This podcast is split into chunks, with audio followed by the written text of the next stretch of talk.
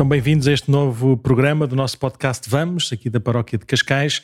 Uh, vamos neste, neste caminho que se aproxima. Nós, no dia em que estamos a gravar, uh, é véspera do início do tempo da Quaresma. Por isso, é um tempo especial de, de graça e de caminho mais consciente e exigente rumo à Páscoa, à Páscoa do Senhor, que é anúncio e que é, e que é também já uma, uma experiência, uma vivência dessa nossa meta, desse nosso, desse nosso horizonte final da nossa, da nossa existência.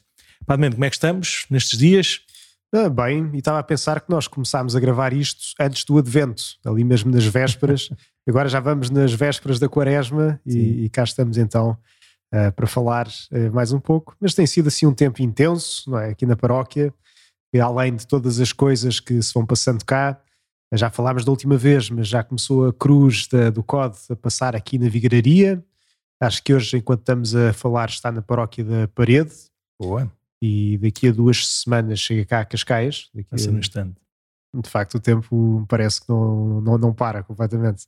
E por falar em vamos, tu vais começar a fazer um caminho de facto físico também de passinhos, com passinhos até, até Fátima? Vais com quem? Quando? Como? Então vamos ter a peregrinação, aquela que já anunciámos também da, da última vez e temos anunciado na, na, nas missas, assim com jovens universitários, eh, a maioria deles, quase todos, que estudam por cá aqui no, no centro pastoral, assim durante a semana, durante o dia, no fim de semana, quando, quando isto está livre. E vamos então fazer este caminho. Vão ser cerca de uns 30 e poucos jovens. Vamos sair na quinta-feira e vamos fazer eh, os caminhos do mar. Eh, começamos ali perto Boa. da Foz do Orelho e seguimos então até Fátima e vamos ver, portanto, quem nos está a ouvir e se puder rezar, claro, vamos, vamos, vamos juntos e vamos espiritualmente. Eu mesmo ficando por cá, com certeza que vos vou acompanhar neste, neste caminho também em, em oração e de certeza também vamos receber e ver os frutos quando vocês regressarem vossa, às vossas casas ou às nossas casas por outro, por outro caminho. Nós hoje tínhamos pré-preparado falar um bocadinho sobre, sobre a Quaresma, já que vamos começar este, este tempo de 40 dias de preparação para a Páscoa, e é bom fazermos um caminho de facto juntos. O caminho é interior, é um caminho também de alguns, de alguns sacrifícios que nós naturalmente nos vamos impondo para nos, para nos lembrarmos sempre que, que as coisas são boas e Deus é melhor e Deus pode ajudar-nos a viver ainda melhor todas essas coisas e todos esses nossos interesses e, e, e tempos eh, mas, ou e, infelizmente, nós estamos num, num, momento aqui na nossa, no, nosso, no nosso mundo, na nossa, na nossa cultura, eh, que também está marcada por uma, por, por, uma guerra, por uma guerra eh, na Ucrânia com, com, com, a Rússia. Nós sabemos muito pouco, julgo eu, peço desculpa estar a, estar a incluir-te nesta, nesta minha ignorância, sabemos muito pouco de, de, geopolítica internacional, sabemos muito pouco sobre, sobre os interesses ou desinteresses, as razões ou de, desrazões. Também não é isso como é óbvio que é o alcance deste nosso programa, mas uhum. ao I, o Santo Padre, como nosso pastor e guia, uh, convidou a igreja toda a, na quarta-feira de cinzas, por acaso este, este ano calhou na quarta-feira de cinzas, mas é muito comum também, ele já propôs à igreja toda um dia, um dia muito particular de, de oração e de jejum por uma intenção particular. Normalmente tem a ver com a, com a, com a paz, normalmente tem a ver com, com, com algo que está para lá das nossas, das nossas forças ou das nossas capacidades e colocamos sempre inteiramente nas mãos de Deus. Por isso, hoje vamos fazer assim um, tendo em conta esta inspiração e este pedido do Santo Padre, fazer um, fazer um programa em que falamos um bocadinho sobre, sobre o que é que é isto da guerra e, uhum. como, é que, como é que um cristão uh, olha ou vê ou vive ou experimenta esta realidade humana não querida, não desejada, mas pronto, mas eh, ao longo de, deste nosso tempo de história da Igreja foi havendo sempre demasiadas, demasiadas guerras, combates, eh, mortes e coisas parecidas. Como é que, como é que nós temos um olhar cristão nesta, neste, neste, nesta vivência tão, tão, tão, tão estranha? E, e, depois também olhar para este início do tempo da, da quaresma e ver quais é são as propostas que nós podemos acolher e podemos viver em, em igreja neste, neste caminho para a Páscoa. Então, como como o Padre Mendo, não sei se sabem, mas andou no colégio militar e por isso, e é também de família que está, está ligado este serviço à nossa nação, também neste, na, na parte do, do, exército, se calhar ele tem mais, mais linguagem para poder, e se calhar já refletiu muito melhor do que a maior parte de nós, sobre, sobre esta, este olhar cristão em tempo, em tempo de guerra. O que é que nos podes dizer? O que é que, o que, é que foste ler? Em que é que te baseias para estas, para estas palavras que hoje nos vais, nos vais dizer? Bem, eu agradeço a apresentação do, do Padre Nuno, mas não é que eu tenha uma grande credencial, digamos assim, para falar como expert sobre o assunto. Mas graças a Deus nós temos uma coisa que é acessível a todos nós, que é o, o Catecismo da Igreja Católica, e que nos fala muito claramente sobre estas questões da guerra e o que é que é um olhar cristão sobre a guerra, uh, porque de facto também existe, não é? Existe um olhar cristão sobre a guerra. Uh, então que olhar é esse? Não queremos. Não queremos. No fundo, assim, fazendo um resumo de tudo aquilo que vamos falar sobre a guerra, é a guerra não queremos. Guerra longe, a igreja sempre exortou à paz, até aquela oração tradicional que tantas vezes as pessoas dizem, que é da fome, da peste e da guerra, livrai-nos, Senhor. Senhor. Portanto, não queremos a guerra em circunstância alguma, não queremos a guerra nunca, mas claro que às vezes ela torna-se inevitável, que é o que nós vemos agora diante dos nossos olhos, que claro que se nós ainda queiramos muito, muito a paz, mas se alguém nos invade, se, se vemos a guerra à, à, nossa porta, então temos de responder. E qual é que é então a atitude cristã uh, face a isso? Isso é um bocadinho aquilo que queríamos então falar, assim, uh, em linhas gerais, também para termos um bocadinho de contexto do que é que a Igreja nos ensina neste, neste campo. Então diz-me lá, é legítimo ou não um país entrar em guerra? Assim, é... Imagina que um país é liderado ou é servido na sua liderança por, um, por uma, uma pessoa cristã, uma pessoa intrinsecamente cristã, de, de, de consciência, de valores e de, e de, atitudes. Como é que é isso? É legítimo ou não um cristão uh, liderar um, uma nação, um país, numa, numa guerra, num combate? É assim, depende muito das circunstâncias. Sim. Mais uma vez, vamos ao princípio dos princípios, que é a guerra é má, ponto. Não é, ponto. Não é uma coisa boa, nunca traz coisas boas, não é? No fundo, são, as consequências são sempre uma escalada de mais violência, de ódios e, no fundo, muito pecado, não é? Muita coisa que nos vai separar de Deus. Mas o que a Igreja nos fala é de um direito de legítima defesa pela força das armas, não é? Uh, quando há algumas condições em que isso se, se de facto proporcione. Uh, ou seja, é uma legítima defesa em que pode haver, digamos, um líder cristão que se vê invadido, então tem mais do que o direito e o dever de proteger o, o seu dever, país. Tem a obrigação, sim. Nós então, sabemos isso, se calhar, num, num nível mais pequenino da família, não é? Se um pai, se o pai de uma, de, um, de uma família, é? se um pai de crianças vê as suas crianças em perigo, em risco de vida, se alguém lhes tenta tirar a vida, o pai tem a obrigação moral de defender, defender. a vida dos seus filhos, nomeadamente, se for na proporção certa, se for, se for justo, a retirar a vida do, do agressor. Mas eh, levando isto então para, para um nível mais de nação, mais de povo, a lógica é a mesma. Ou seja, quem serve um povo, né? quem cuida de um povo, como rei, como presidente, como, como que seja, como líder, tem a obrigação moral de defender esse, esse, seu povo. É, de certo modo, a pessoa responsável pela qual foi eleita, escolhida, independentemente, claro, que foi a Sim. forma como foi escolhida antigamente, como os reis, como não eram escolhidos, eram simplesmente por sucessão, mas tudo isso, sim, de facto, é a obrigação, não é? A obrigação também de defender uh, o, o, país. Mas agora, a Igreja ensina-nos que também não é assim, digamos, uh, carregar no botão porque ah, estamos a ser agredidos e vamos lá a isso. Ou seja, é, é preciso haver condições de facto para, uh, para fazer sentido uh, entrar numa guerra. E que condições são essas? Então, primeiro, que diz-nos assim o catecismo, está assim os números, que é aqui no, nos números, depois para quem quiser ver em casa, é do número 2307 até o ponto 2317. Uh, Portanto, são assim. 10 números, 11, sim. Sobre, sobre esta questão da, da guerra. Primeiro, o prejuízo daquele que nos agride tem de ser qualquer coisa de duradoura, grave e certa. Ou seja, não, não vou defender o meu país, não vou, não vou levar toda a gente para a guerra, porque eventualmente, numa condição qualquer, pode ser que nós fiquemos prejudicados. Não, é, tem que ser uma coisa certa, não é? Isto vai acontecer. É certo, claro. grave e duradoura. E duradoura. Seja, passa depois da manhã. Sim, portanto, qualquer coisa que vai afetar gravemente a nação e que sabemos que vai acontecer. Não pode ser uma especulação. Sim. Uh, isto, depois de esgotado todos os outros meios, portanto, a guerra é sempre, sempre, sempre, sempre a última resposta. Portanto, antes disso, a diplomacia, uh, o diálogo, procurar outras soluções, negociações que sejam necessárias, portanto, todos os outros meios estarem esgotados e que, ainda assim, haja, haja condições que possa levar ao êxito dessa guerra seja, se, um, se um líder de um país sabe que vai levar os seus soldados todos para a ruína certa, portanto, que não tem qualquer tipo de hipótese e que vai estar simplesmente a levar os seus súbditos para a guerra, para morrer, então não, não é, um, não é uma, uma decisão legítima de os levar para a guerra. Sim. E depois também ter em conta que as armas que vão ser empregues, portanto aquilo que se vai usar na guerra, não deve trazer uma desordem maior do que aquela desordem que procuram eliminar. Explica-me lá isso melhor que eu não percebi bem.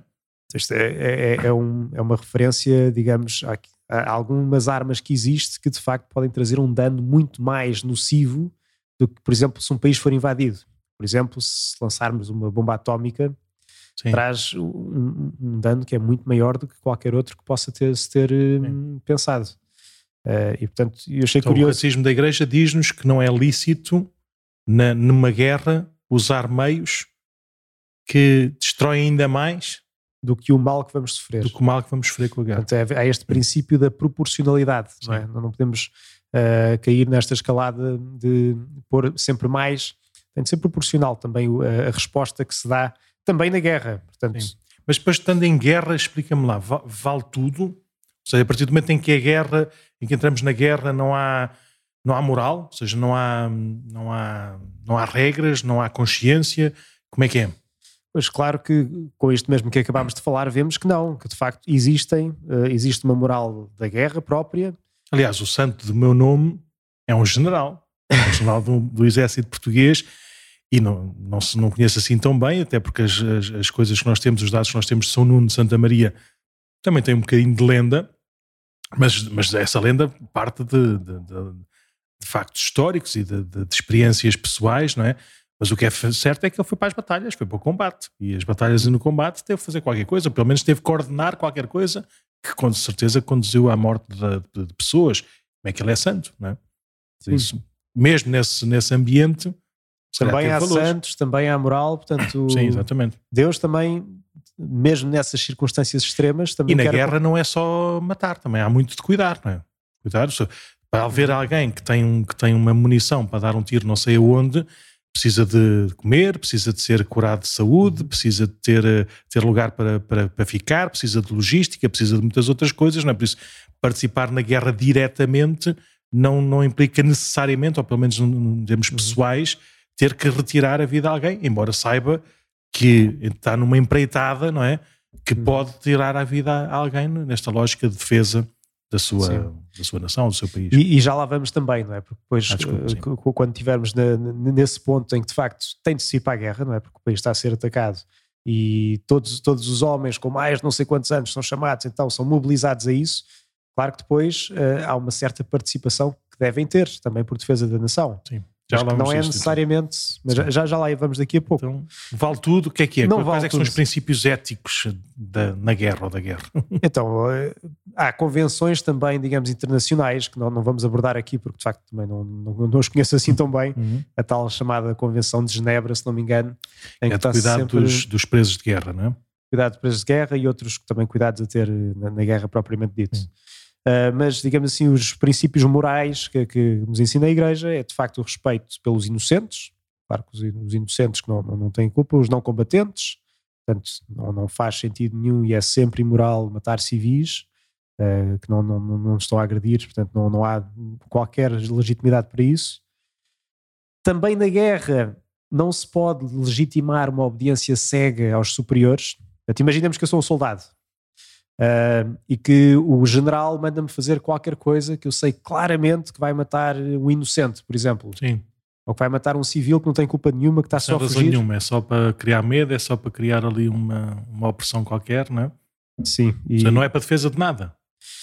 E, e portanto, uh, isso aí é, é gravemente contrário àquilo que é a lei moral. E o catecismo até fiquei assim meio espantado, que, digamos, até classifica assim categoricamente, que não, não é assim tão, tão, tão comum, a, a, dizer que é um pecado mortal. É uma pessoa que sabe que vai contra a sua consciência e claramente vai fazer uma coisa má, objetivamente, ainda que alguém obedeça, a pessoa está a fazer parte desse, desse grande mal. tem a obrigação de resistência, não é? E portanto tem uma obrigação à resistência quando há este, estas situações, quando portanto, a obediência cega não desculpa os súbditos, ainda que sejam súbditos. Portanto, também, uhum. também quando se está na guerra tem de saber obedecer como deve ser. E obedecer passa por ouvir primeiro e depois, à luz da, da, da lei e daquilo que, daquilo que Deus nos ensina, agir de acordo. Não, não é só de sermos máquinas na guerra e, e uma, um simples peão num, num, grande tabuleiro de xadrez que alguém nos comanda. Uhum. Um, depois, também na guerra, não vale uh, uma destruição indiscriminada de cidades inteiras e vastas regiões, como acontece, por exemplo, com as bombas atómicas, que já falamos. Uh, e isso deve ser sempre condenado com firmeza e sem hesitação, diz-nos o catecismo. Portanto, uma bomba atómica lançada numa cidade é sempre uma coisa má. Pronto, não, não, não haja dúvidas, é sempre bom nós uh, não, não ficarmos mais ou menos, digamos, uh, na ponderação de uh, uma questão de cálculos de vidas humanas, de é sempre mau, há sempre inocentes que vão ser mortos, há sempre uma grande razia que vai ser feita e é desproporcional. É completamente desproporcional em tudo, não é? Uhum. Além de toda a escalada que vem daí, é? E depois os resultados que virão daí só serão piores. Sim. Voltamos àqueles princípios de, de, de, fazer uma guerra, quer dizer, não, é, de uma legítima defesa, não, não, não vão lá chegar.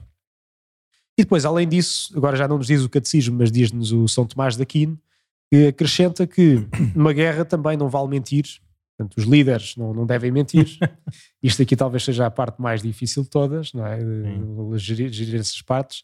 Também não podem quebrar promessas. Mas um líder cristão que estará à frente de um país que entra em guerra também não vale estar a prometer e a desprometer, como em qualquer circunstância, mas. Sim. E portanto, uh, não vale tudo na guerra. Não. De facto, para viver um, uma guerra com um olhar cristão e se somos implicados nós com uma vivência cristã, temos também viver como cristãos nessa circunstância. E como cristãos, eh, foi uma pergunta, aliás, foi, foi uma das coisas que motivou este nosso interesse de falarmos sobre isto aqui no nosso podcast, foi perguntar, mas eh, somos obrigados a ir para a guerra? Se de repente agora um, um país qualquer de Marte viesse aqui invadir-nos aqui no nosso paísinho, aqui à, à beira-mar plantado, somos todos obrigados a ir para a guerra? Como é que é? É uma excelente pergunta, porque de facto uh, pode-nos implicar a nós, não é? Tipo, se, se, agora de repente também Portugal decidisse que ia juntar-se a qualquer coisa, esperemos que não e rezamos sempre que não e pedimos ao Senhor que não, mas. Sim. Uh, é absurdo, não faz sentido nenhum e só nos vai levar à destruição. Sim, mas imaginemos que de facto estavam cumpridas. Não é preciso imaginar, pronto, mas sabem. Infelizmente já não é preciso imaginar muito. Mas se fôssemos um cidadão de um país Sim. que estava a ser invadido, não é? Uh, e todas as condições para uma decisão de, de, legítima defesa estavam cumpridas. Então, se o Estado tem o, o dever de, de proteger o, o, seu país e os seus cidadãos, é claro que depois tem de usar os meios que, claro. que são possíveis, que são os próprios cidadãos. Uh, e, portanto, tem também o dever de impor aos cidadãos as obrigações necessárias para a segurança nacional. Mas, ao mesmo tempo, uh, também diz o catecismo que tem, uh, uh, digamos, o dever de atender à eventual objeção de consciência de alguns de se recusarem a pegarem armas. Portanto, a pessoa até pode ser mobilizada mas uh, dizer, olha, muito bem, mas eu não quero pegar em armas. É? Eu vou Sim. ajudar a nação, vou defender a nação, mas vou servi-la de outros meios quaisquer que não são propriamente pegar em armas, porque disso aí eu não faço. Eu sou um objetor de consciência. E é possível. Se ninguém é obrigado entrar na, na guerra de uma determinada Sim. maneira. É. Não, ninguém é obrigado nesse sentido. Agora, a grande dificuldade, e aqui o catecismo também é um bocadinho por dentro a falar, é que atender equitativamente o caso dos que recusam pegar em, ar, a pegar em armas. Equitativamente. Porque se toda a gente dissesse que não queria ir, então também era um grande problema, não é? Mas à partida há este direito da objeção de consciência. Portanto, pessoa... Indo mais longe até, nós, nós já somos padres e nunca, vamos, nunca mais vamos deixar de ser padres. Se, se, se, no nosso serviço, até na nossa missão, como capelães militares, porventura, ou no nosso serviço mesmo como, como parcos em sítios ou, ou, ou em lugares que, que, entram, que entram na guerra, temos que nos defender, porventura até somos pequenos líderes, não é assim, do nosso, nossa, nosso bairro, no nosso, no nosso rebanho, quarteirão, sim. no nosso rebanho.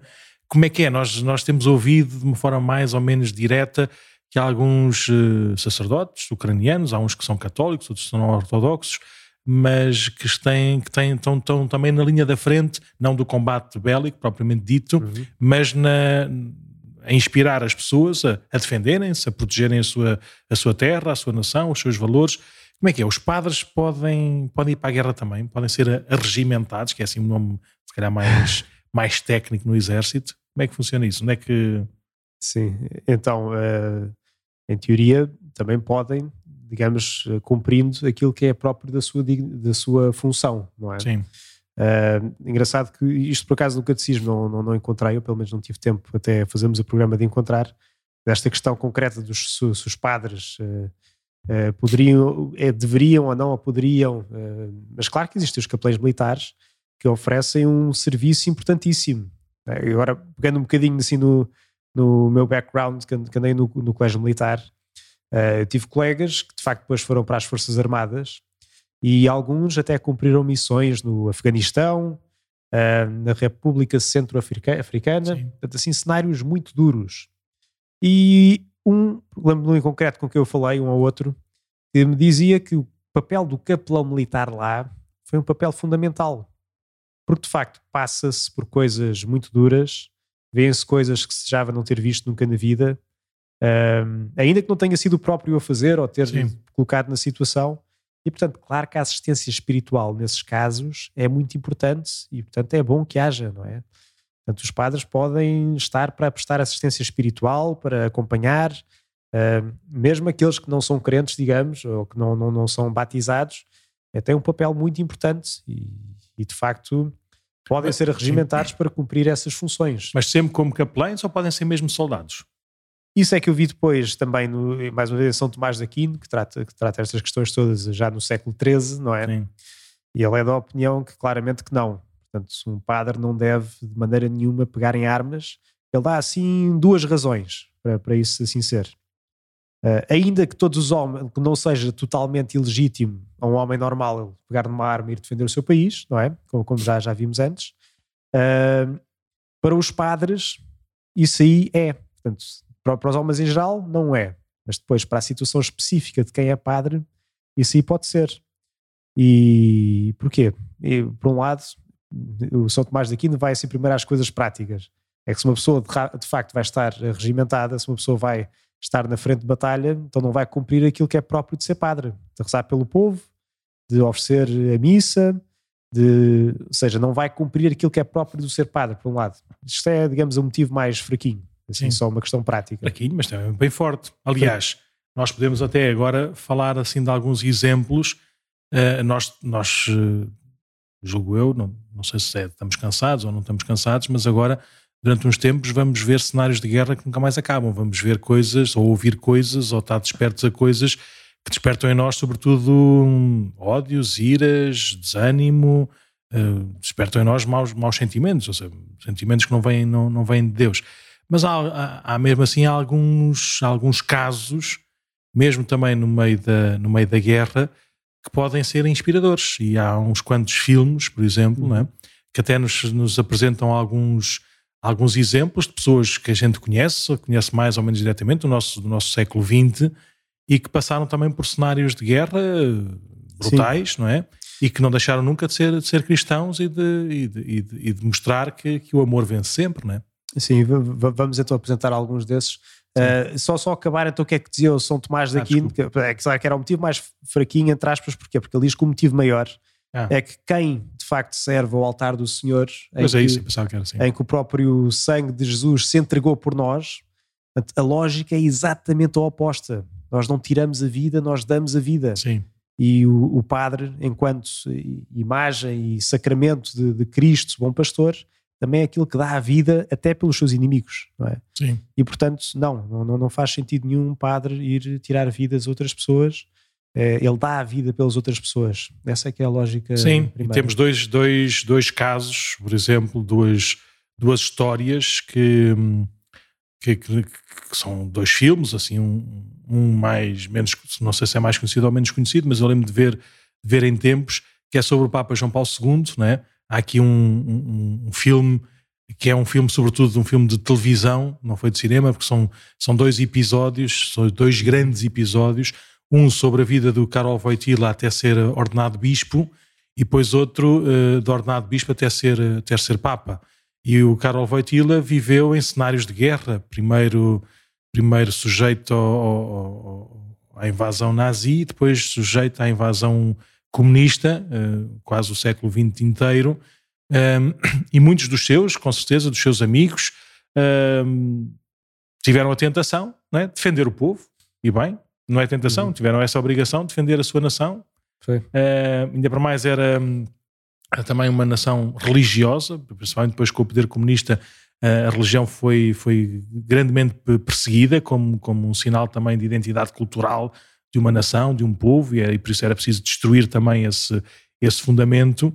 Uh, e o Papa, ou Karol Wojtyła, sempre, sempre escolheu outro caminho, uhum. sempre escolheu o caminho da paz. E nós vemos como chega, chega depois a ser, a ser Papa, e é ele próprio, também com as suas palavras, com o seu, com o seu exemplo, que é sinal também desta vitória do, do, do Sim. E, da fé sobre o comunismo, né, neste, neste caso. E, e sem violência, não é? Sem violência nenhuma, mas violência ele sofreu na pele. Sofreu ele. sofreu na pele Sim. porque viu, viu, viu as suas, as suas cidades, os seus lugares, boa parte dos seus, dos seus amigos uhum. uh, a, serem, a, ser, a, viverem as consequências da, da, guerra constante durante anos a fio, em poderes políticos uh, uh, dispares. É? Por uhum. isso, meus queridos irmãos, escolher uma ideologia para defender um, uma ideia do que é que deve ser a nação, a humanidade, peço imensa desculpa, dá sempre barraca. Sempre. Anda-se de um lado para o outro, mas as consequências são sempre as mesmas. Por isso é bom termos ideias fortes, com certeza, mas é bom que, que a humanidade, a humanidade redimida, a humanidade redimida por Cristo, venha sempre, tenha sempre a primeira e última, e última palavra. Independentemente das cores políticas, das ideologias políticas, das condições económicas, tudo isso é passageiro, tudo isso faz parte, não é o que está em primeiro lugar. Isso o Papa soube, soube mostrar, soube ensinar isso de uma forma muito clara e ele próprio até teve de facto essa ocasião, né? passou de um regime para o outro, completamente oposto, foi festejado, se calhar, um ter sido vencido, eu não sei, como nós costumamos dizer um bocadinho na brincadeira, foi pior a emenda que o soneto, ou seja, não, é, exatamente, é exatamente igual, mudam, mudam as cores, mas a opressão, a falta de liberdade, a guerra, não é? A morte é exatamente a mesma. E depois há um outro também. E além disso, é um filme extraordinário, portanto, não, não percam, nós vimos isso no pré-seminário e é daqueles de agarrar e de apetecer. Não, eu vou dar a vida pela igreja, é? vou dar a, vida e vale a pena porque é de é. facto uma vida riquíssima. Vida e depois há outro que eu, que eu ainda não vi assim com, tanto, com tanta atenção, mas eh, se quiseres falar mais tu sobre, sobre, este, sobre este filme, é... que fala um bocadinho da Guerra Civil Espanhola. Eu já ouvi há um bom tempo Sim. também, mas é, é, é um Mas filme... é um filme de guerra, de Guerra Civil Espanhola e ver como é que os irmãos lutam uns contra os outros, não é? Um numa facção, outro na outra. Exatamente, sim. Famílias divididas. Mas depois uh... há lá uma figura. Há a figura do, de um santo, de São José Maria Escrivá, que é o fundador do, do Opus Dei, que está aí metido no meio e Sim. que conta assim historiazinhas como ele, enquanto sacerdote, no meio daquela guerra, ia disfarçado no meio das ruas para ir atender as pessoas em confissão, era escondido no meio das casas porque não podia ser propriamente descoberto, se, senão era, era preso, morto, Sim. etc. Mas escolheu o caminho da paz, ou seja, não, não caiu para nenhum dos lados. Não caiu para nenhum dos lados e foi, foi esse o caminho que ele descobriu para servir então no meio da situação que ninguém escolheu. É? E eu também já não me lembro bem do filme, mas acho que foi o único que depois sobreviveu, não foi? Já se lembra mais do que eu, que já havia algum Sim. tempo. Mas eu lembro de ter ficado com essa, com essa marca na cabeça, não é? que o caminho da paz não é? é o único caminho que, que, nos leva a, que nos leva à vida, não é? que nos leva à sobrevivência. O caminho da, da guerra, mais tarde ou mais cedo, leva-nos à morte física ou à morte, à morte interior. Depois temos também em relação àquela, àquela coisa, que te, aquele aspecto que tu nos disseste de participar na guerra, mas não usando as armas. Há aqui também um filme extraordinário, este mais recente, mais novo, que eu me lembro muito bem, Sim. deste herói. O herói de Hacksaw Ridge que é, é do Mel Gibson. Portanto, Sim. quem conhece o Mel Gibson sabe como é que é o filme. Tem, tem muito... É muito violento, digamos assim, também para os olhos. Muito realista. Mas é também um filme lindíssimo no que diz respeito à história em si. É, é este, que não, não, não, não, é, não é propriamente católico, é um, é um protestante que se alista para ir para a guerra e que, como paramédico, não é? para, para ir salvar as pessoas que estão feridas, e, e, pronto, e vai lá para, para o meio de uma grande batalha, Sim. esta batalha. No... Sim, mas antes ele recusa-se absolutamente em pegarem armas, mesmo na recruta, e é, e é, como é que se diz, é vítima de bullying também pelos seus colegas, porque não querem que ele vá para a guerra, porque se não pega numa arma não os pode defender. É? Por isso, pois. mesmo dentro do, do, seu, do seu exército, mesmo dentro do seu, do seu batalhão, não sei se é assim que chama ou não, ele não é bem visto. Não, não é bem visto. Pois. Mas depois há uma batalha em que ele de facto é o, é o herói, sem nunca ter pegado uma, numa arma, é o, que, é, o que, é o que salva boa parte dos feridos de guerra, inclusive é o seu capitão, não é? Uhum. E depois há uma coisa muito engraçada que ele fazia sempre, que, que, lia sempre a Bíblia, a Sagrada Escritura, todos os dias e rezava todos os dias, não é? Uhum. Para que Deus abençoasse o seu dia. E uma das últimas cenas do filme, já ele também, ele próprio, ferido de guerra, por causa do, do, do bem que estava a fazer, mas o, o seu batalhão a não querer entrar na, nessa batalha sem antes ele rezar por todos. e por isso, eles próprios é. se deixam converter, não é? Por esta presença, se calhar, muito frágil aos olhos humanos, mas pelos vistos, mais forte de todas, que salvou, salvou tantos. Mesmo. E depois tem a cena lindíssima também, ele já lá no topo da batalha, com tudo já imenso sangue à volta, e ele dizia: Senhor, ajuda-me a salvar só mais um. Exatamente. Só mais um. Só mais Não, um. tem cenas heroicas extraordinárias. É. E depois é, isto, é, isto é de facto, é um filme, mas é um filme a partir da. A partir de factos reais, aliás, das últimas cenas do filme é a entrevista que o Mel Gibson está a fazer ao próprio do, ao próprio do, da, da pessoa, né? que, ele, que ele depois quer representar no, no filme, ainda vivo, né? a contar Sim. as histórias né? de como é que foi a seguir, a seguir à guerra. E depois temos mais um terceiro filme, só em relação à, à vivência cristã também da, da guerra, ou seja, valores cristãos que nos, que nos levam a, a defender, a defender a nossa, os nossos valores. Este já é noutra perspectiva, é um bocadinho a perspectiva mais daquilo que se tem de desenvolver mesmo na guerra, porque a guerra lhe bateu à porta, é este filme dos Cristeros, onde, pronto, de facto fala da Guerra Civil do México, onde aconteceu algo parecido à espanhola, agora, hum. agora estou a andar sobre as águas porque também não conheço assim tanto da história hum. da Guerra Civil Mexicana, mas que no fundo também padres eram mortos, o, o, catolicismo foi banido, Sim. e então foi uns que também se viram na, na necessidade, entre aspas, de defender-se. A igreja nunca se envolveu propriamente no conflito, mas eles para se proteger tiveram de pegar em armas Sim. E muitos foram até beatificados, como é o José Sánchez del Rio, acho que é assim que se chama. É? Exatamente, um miúdo novo. Sim. Viva Cristo Rei! Não é? É o último grito antes de ser fuzilado. Era o grito deles uh, que, que, pronto, que de facto depois... É que depois o seu exército se chamava os Cristeros. É assim, eles nunca quiseram matar ninguém em nome de Cristo, ou seja, isto não é uma guerra santa. Hum. Eles queriam era dar a vida por causa de Jesus. Nossa, não, não deixe... Eh, Jesus é, e, os sacramentos eram de tal forma importantes que eram mais importantes que a sua própria vida. Por isso não tinham medo é? uhum. de, para, para poder continuar a celebrar a sua fé e a viver a Eucaristia e receber os sacramentos. Não tinham medo de ir contra poderes muito mais fortes, não é? muito mais violentos. Uh, e, e, pronto, e foram, foram se defendendo de uma forma proporcional, nem, nem por isso, porque eles eram muito mais fracos e tinham muito menos armas e muito é. menos homens do que, do que os exércitos lá do, lá do México. Sim. Bom, e se calhar passamos da guerra para as cinzas, não para, para... a paz, sim. sim. Nós estamos, estamos, vamos começar agora no dia 2 de março, o dia quarta-feira de cinzas, o tempo da quaresma, e, e, recordar mais uma vez, o Santo Padre convida toda a igreja, e mais do que a igreja, convida todos os homens de boa vontade que neste dia 2 de, de março de 2022, um, com, com jejum e com oração, a gente possa uh, oferecer esse, esses, esses, sinais de, de, um certo sacrifício para, para o bem que é a paz. E por isso, se calhar, é o máximo que a gente pode fazer neste momento, é com gestos discretos, silenciosos, eh, que mais ninguém conhece, não, senão o Pai do céu que está no céu, uh, ou o Pai que está no céu, como diz no, no Evangelho de Jesus, é que ele depois possa aproveitar esta nossa sementeira para, que, para colhermos os frutos, os frutos da paz.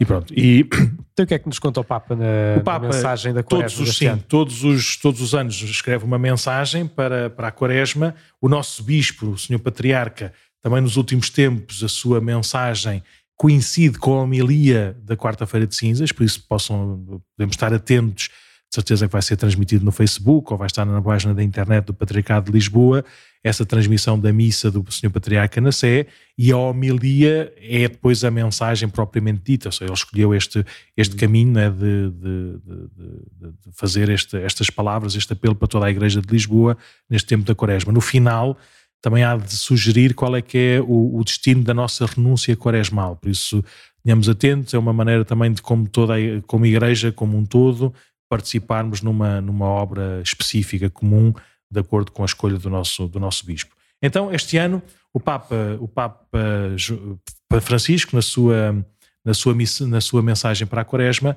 uh, escolheu um versículo, ou dois versículos da, da Carta de São Paulo aos Gálatas, que diz: uh, Não nos cansemos de fazer o bem, porque a seu tempo colheremos, se não tivermos merecido. Portanto, enquanto temos tempo, pratiquemos o bem para com todos. Pronto, isto é do capítulo 6 da, da, carta de São Paulo aos Gálatas, nos versículos 9 à, à, primeira parte do versículo 10. E pronto, e fala, o Papa Francisco usa esta imagem muito bonita, também é uma imagem evangélica da sementeira e da colheita e de sermos, eh, sermos persistentes, sermos seguros neste, neste, caminho do, neste caminho do bem. E qual é que é, qual é, que é a sementeira? Um, primeiro, é, é tempo. Qual é que é o tempo da sementeira? É este tempo de graça. Nós vamos ouvir também nas, na, nas leituras de, do, do, do, início da quaresma, chegou o tempo, chegou o nosso tempo, chegou o tempo de salvação. O tempo favorável. O tempo favorável. É o tempo da quaresma, mas é o tempo da quaresma também como uma imagem do tempo da nossa vida. O tempo, o tempo da colheita é o tempo da nossa existência, do nosso caminho aqui sobre a terra. E nestes 40 dias da quaresma, nós podemos uh, como que trazer de facto ao concreto esta atitude de, de, de semearmos uma, uma vida diferente. E que vida diferente é essa? É esta vida de conversão, de mudarmos, uh, se calhar, o nosso ADN do, do, do acumular, do, do ter, do, do gostar logo, é? do, do sermos nós o centro de tudo, mudarmos esse ADN e termos um, um semearmos um, uma, uma, atitude ou uma perspectiva diferente da nossa, da nossa vida. Então daí Tem mais o a ver... jejum, a esmola Sim. e a oração. E a lógica do semear por si só, tu há bocadinho falaste em relação, a, em relação à atitude do padre, né? que, que é completamente contrária a, a pegar nas armas. Né? O padre está cá para dar vida. Quando pega, na, quando pega nas peças eucarísticas e as consagra, quando absolve os pecados, está, está a dar-se, está a dar Deus aos outros. Né? Por isso, uhum. fazer o um movimento contrário é contra a natura, implode tudo. E aqui é mais ou menos a mesma lógica. Semear é uma atitude também de quem dá vida ou de quem, de quem possibilita que a vida cresça de facto e dê, dê, fruto, dê fruto a seu tempo, que é completamente do contrário do acumular. É. Nós lembramos daquela cena do, do, Evangelho, aquela parábola do Evangelho, quando Jesus diz aquele que teve uma grande colheita e depois pensa consigo: Olha, vou guardar tudo. É? Hum. E, e, e, Jesus responde: Mas insensato, então se ele tiver que entregar a sua vida esta noite, Vai acumulou o quê? Qual é que é o valor das coisas que ele fez? Nenhumas, não é? Essa lógica de, de semear, de dar fruto, de confiar nos outros, de, se, de expandir aos outros, é, um, é, um, é, a lógica do Evangelho por excelência e o tempo da, o tempo da Quaresma desafia-nos a viver né, com, essa, com, essa, com essa dimensão. Depois, uh, leiam, a carta é muito pequenina, muito pequenina, tem dois ou três pontos, mas tem imagens muito engraçadas. Primeiro começa com a, com a chamada da a sementeira. Quem é que semeia? Em primeiro lugar, o primeiro semeador, o primeiro agricultor é Deus. Hum. E é engraçado que é a primeira das parábolas de Jesus em todos os evangelhos sinóticos é a parábola do semeador. Quem semeia, quem dá vida, não é? quem confia em nós, se quisermos, quem dá a sua palavra eh, de uma forma, uma forma desmedida, não é? de uma forma gratuita, é Deus. Um, nós somos também cooperadores, também para usar algumas expressões do, do, do, do de São Paulo, somos cooperadores dessa ação da sementeira de Deus. Nós também vivermos na mesma lógica de, de anúncio, de procurar fazer o bem, de, de, de, viver de acordo com a, com a, palavra de Deus, não numa lógica de peso, mas de graça. Não numa lógica de, de peso de, de peso de, de, de, uma obrigação, não é? Mas de graça. Não sei se tivemos aqui algumas dificuldades técnicas né, no, no YouTube. O padre não desapareceu e já vai Sim. voltar a aparecer. Foi aqui nas minhas folhinhas né, que eu carreguei num qualquer. Mas pronto, Sim. então uh, nós somos cooperadores de Deus e participarmos na sua missão não é uma obrigação, mas é uma graça que Deus nos, nos oferece. E depois, que colheita é essa? Isso, isso, e o Papa Francisco fala de, de, três dimensões ou três horizontes da colheita. Uma primeira, uma colheita de, para nosso bem logo, imediato, é, e, e, de facto, quem, quem procura fazer o bem, em princípio, é, está mais disposto, ou mais disponível, ou mais aberto para receber esse bem logo. É? depois, é, um, um, procurar fazer o bem, ou fazemos uma, termos a colheita, mas o fruto é dos outros, e podemos não ter, é, podemos não ver esse fruto a acontecer. Uhum. E, e é engraçado esta esta expressão de São Paulo também, há uns que, há uns que semeiam, outros que cuidam, outros que colhem o fruto. É, é bom também sabermos que nós fazemos o bem, procuramos fazer o bem, estamos bem connosco. As coisas não mudaram ainda, está bem, não me compete a mim ainda colher. Quem vai colher são outros. Né? E depois a, a, colheita para a vida eterna. Ou seja, eu já, eu, se calhar, não, não vou perceber esses frutos todos agora, não vou receber os frutos já agora de, de bem-estar ou de, de, de, ter mais, ou das pessoas que gostarem mais de mim, ou da realidade à minha volta mudar toda, não é? Eu ser, usufruir já essa, esse, esse fruto, mas o meu pai que está no segredo me dará a recompensa. Sim. Mas no tempo certo, no tempo da vida eterna, hei de experimentar essa, essa, essa colheita. Então o ponto é fazer a nossa parte para ser eh, colaboradores, não é? Daí... Sim.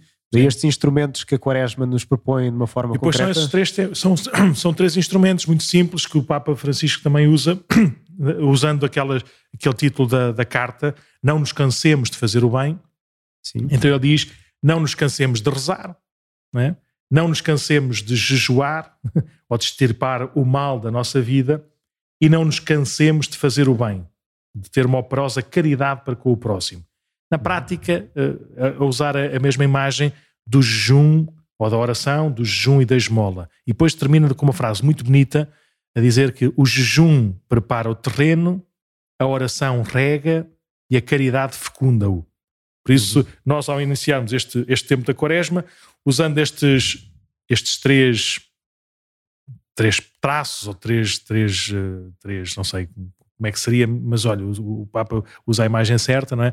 Da oração da do jejum e da esmola, hum, fazermos esta, também esta sementeira, esta colheita da nossa, da nossa vida, procurando fazer o bem e não termos medo de perseverar nesse, nesse, nesse caminho do bem. Pronto, e é mais ou menos isso que nós vamos procurar fazer também aqui na nossa paróquia de Cascais. É, e com certeza que em homilias, e assim vamos falar mais disto, jejum, da oração e da, da caridade, não é? Como é que podemos viver mas vamos ter coisas concretas, então, sim, também para quem nos segue e tem uma vida muito ocupada todos os dias, também para poder chegar um bocadinho às pessoas que estão sim. em casa a trabalhar, no meio do trabalho. O que é que vamos fazer, Padre Sim, já, já há uns tempos, também desde a altura do Natal, mais coisa menos coisa, assim, da novena de Natal, nós criámos outro, outro podcast, não em vídeo, mas só áudio. É um podcast que se chama Paróquia de Cascais mesmo. Temos este aqui, o, o Vamos, da Paróquia de Cascais, que temos, eh, pronto, que está no YouTube e que está em todas as plataformas também de, de, de, de áudio, e temos outro que é só áudio, onde temos eh, assim, algumas coisas que, que, que vão acontecendo na, na, nossa paróquia, que estão também transmitidas na nossa página do Facebook ou do YouTube, mas depois transformamos eh, esse, isso em formato áudio para as pessoas poderem também usufruir. E coisas são essas? São algumas homilias, nós neste momento temos a homilia de cada domingo, que é gravada na missa de sábado, que é a única que, sábado vespertina, que é a única que é transmitida uh, no YouTube. Mas o que fazemos depois é transformar a parte da homilia, propriamente dito, do Evangelho da homilia, num episódio, num podcast, uhum. e as pessoas podem ouvir no domingo essa, essa homilia. No tempo da quaresma, vamos fazer isso todos os dias. Ou seja, depois da missa da manhã, nós temos missa às 10 da manhã, eh, por volta das, das 10 e meia acaba a missa, por isso entre as 11, 11 e picos, até, até, ao meio da, até ao meio do dia, nós disponibilizaremos a homilia diária dessa missa uhum. da, da manhã, de segunda a sábado, porque mais uma vez domingo nós continuamos a celebrar a missa no hipódromo e não temos essas, esses meios técnicos, por isso temos as homilias que é a palavra de Deus que é semeada em nós. É uhum. a, a sementeira para nós podermos procurar viver, pô-la em prática, para que ela de facto gere, gere frutos no nosso tempo e um dia também na, na eternidade. Uhum. Depois temos, além da homilia diária, nós às sextas-feiras da quaresma vamos rezar a Via Sacra, todos os dias, antes das missas, por isso a, a Via Sacra da manhã, normalmente é, depois é igual à da tarde, todo, todos os dias são, todas as semanas são diferentes, a Via Sacra da Manhã terá, será também transformada em, em, em no tal, formato áudio, não é? No podcast da paróquia em si. No podcast da paróquia, sim, exatamente. Por isso, na sexta-feira, também no podcast da paróquia de Cascais, vai aparecer essa Via Sacra, que nós podemos também fazê-la às sextas-feiras. E depois, por último, temos na. Por último, por agora, para, para falar no início Depois há, há, de haver mais notícias lá. Não há bastante, sim. sim, mas pronto, para não confundir muito, temos também o retiro da quaresma em etapas. Nós fazemos isso também já há algum, há algum tempo, em vez de fazermos um dia inteiro de silêncio, fazemos quatro noites, quatro, uhum. quatro reflexões e oração e também com, com possibilidade de confissão. E, e vamos fazer nas terças-feiras de quaresma a partir de dia 15 de março. Por isso, é dia 15, dia 22, dia 29 de março e dia 5 de abril, são quatro terças-feiras, uhum. às nove e meia da noite, aqui na Igreja Paroquial. Uh, temos uma reflexão feita pelo Padre Hugo, Padre Hugo Santos, que depois nos dará pontos de oração para que diante do Santíssimo Sacramento cada um possa, possa estar também em, em, em diálogo, em confronto com, com, com Jesus sacramentado.